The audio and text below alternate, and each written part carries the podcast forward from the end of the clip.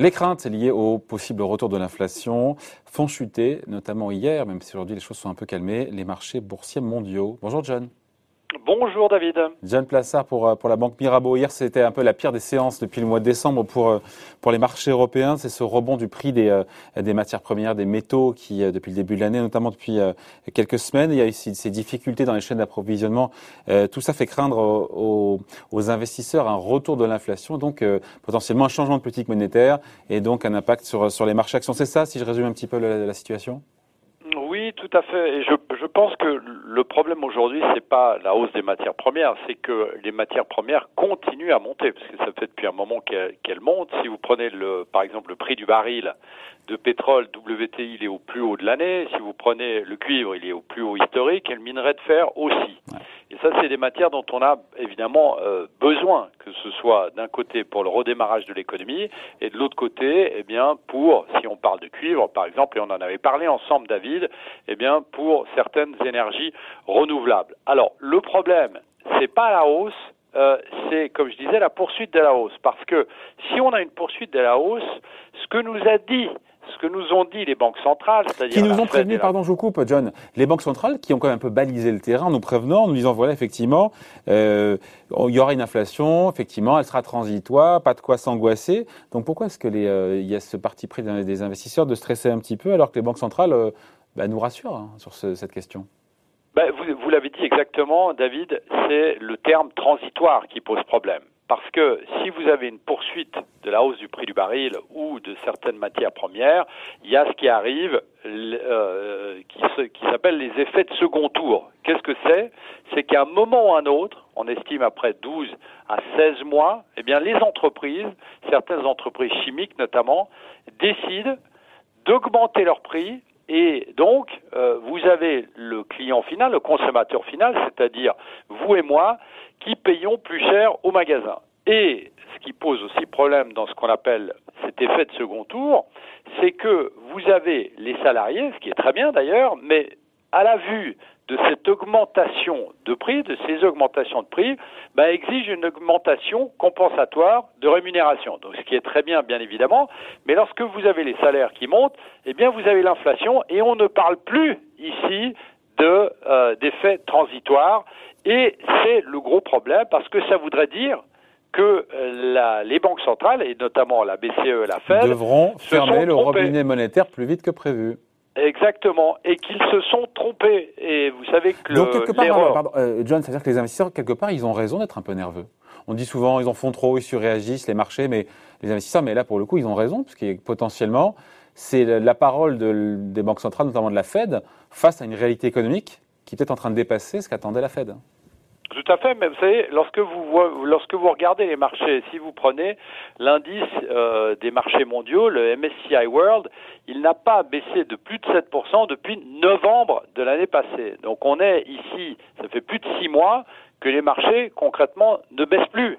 Donc à un moment ou à un autre, ben, vous vous dites que euh, le signe noir ou le black swan comme on dit en anglais, eh bien le signe noir potentiellement peut venir de cette mauvaise interprétation euh, des banques centrales de cette inflation. C'est très difficile de dire que l'inflation est transitoire parce que vous pouvez dire que l'inflation est transitoire, mais si elle reste plus longtemps que prévu, qu'est-ce que vous faites Alors que vous avez promis au marché de garder les taux bas, vous avez promis au marché de rester sur les mêmes euh, amplitudes d'achat d'actifs, et tout d'un coup, du jour au lendemain, vous êtes obligé de dire bah, la, la fête est presque finie et on va commencer à normaliser la politique monétaire.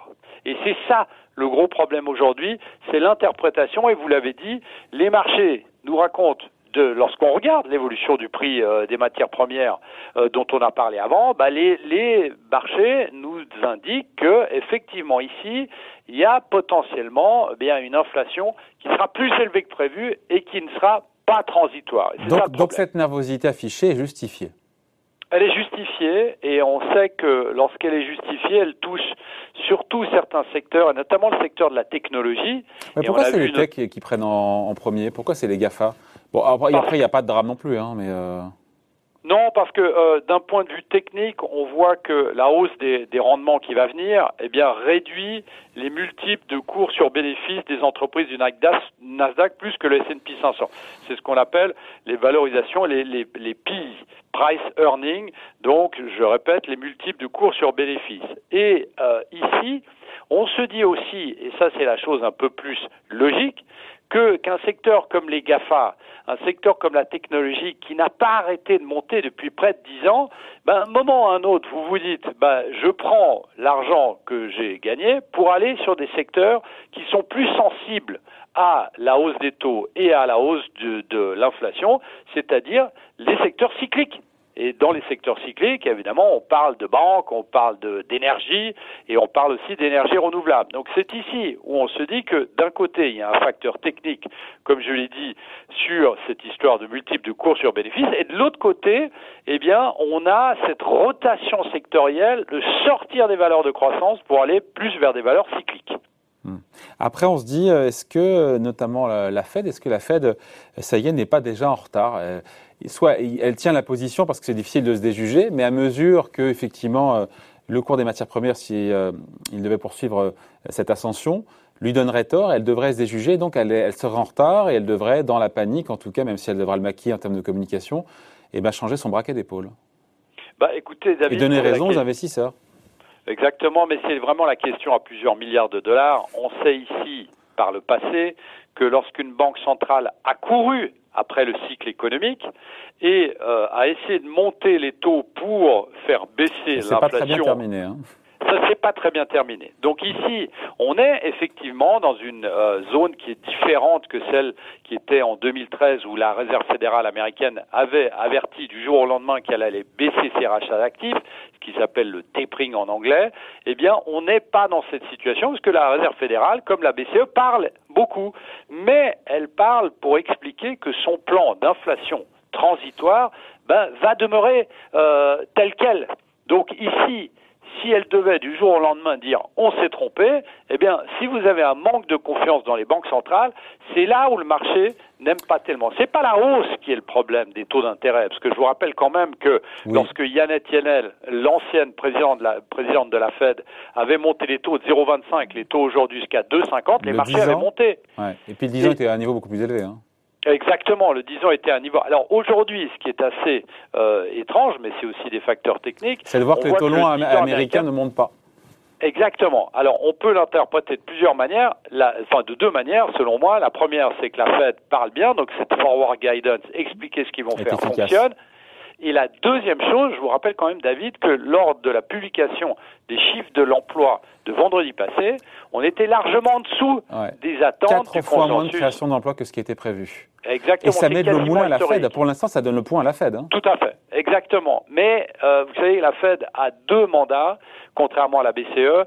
C'est la stabilité des prix qui est euh, donc euh, l'inflation, et de l'autre côté le plein emploi. Donc si vous avez l'emploi qui reste au-dessus de 6, qui est, là à monter à 6,1, mais que de l'autre côté vous avez une inflation potentiellement galopante, eh bien ça pose problème, puisque ça fait, euh, ça, bah, ça amène beaucoup plus d'interrogations euh, dans les plans à venir de la Réserve fédérale et donc dans les plans monétaires à venir, le coût de l'argent.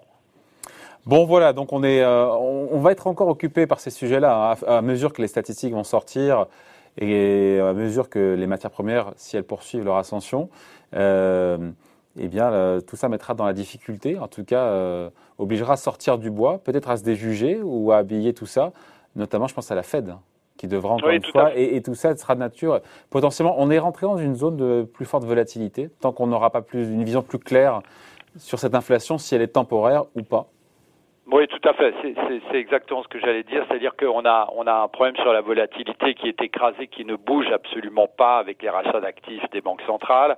Mais aujourd'hui, si on vous dit que, en fait, la trajectoire euh, euh monétaire que euh, devait prendre l'économie n'est pas celle qu'on nous a euh, dit depuis euh, la crise de, de l'année passée, eh bien c'est là où ça pose problème. Et donc c'est ici où potentiellement sur cette deuxième partie d'année, alors que, je le répète encore une fois, on n'a pas baissé de, de plus de 7% sur les indices, si on prend le cas de, du MSCI World depuis novembre dernier, eh bien c'est ici où très certainement on aura plus de volatilité et en fonction des statistiques qui vont être euh, qui vont être publiées, il va y avoir une confusion totale parce que je rappelle quand même ici et on en a parlé ensemble David, c'est que vous allez avoir des effets de base et ça on le sait, des effets de base très forts sur le secteur des services et sur le secteur de l'énergie, parce qu'on était beaucoup plus bas il y a exactement 12 mois. Alors, il va y avoir une confusion totale et il va falloir faire très attention en lisant les chiffres et surveiller surtout de très près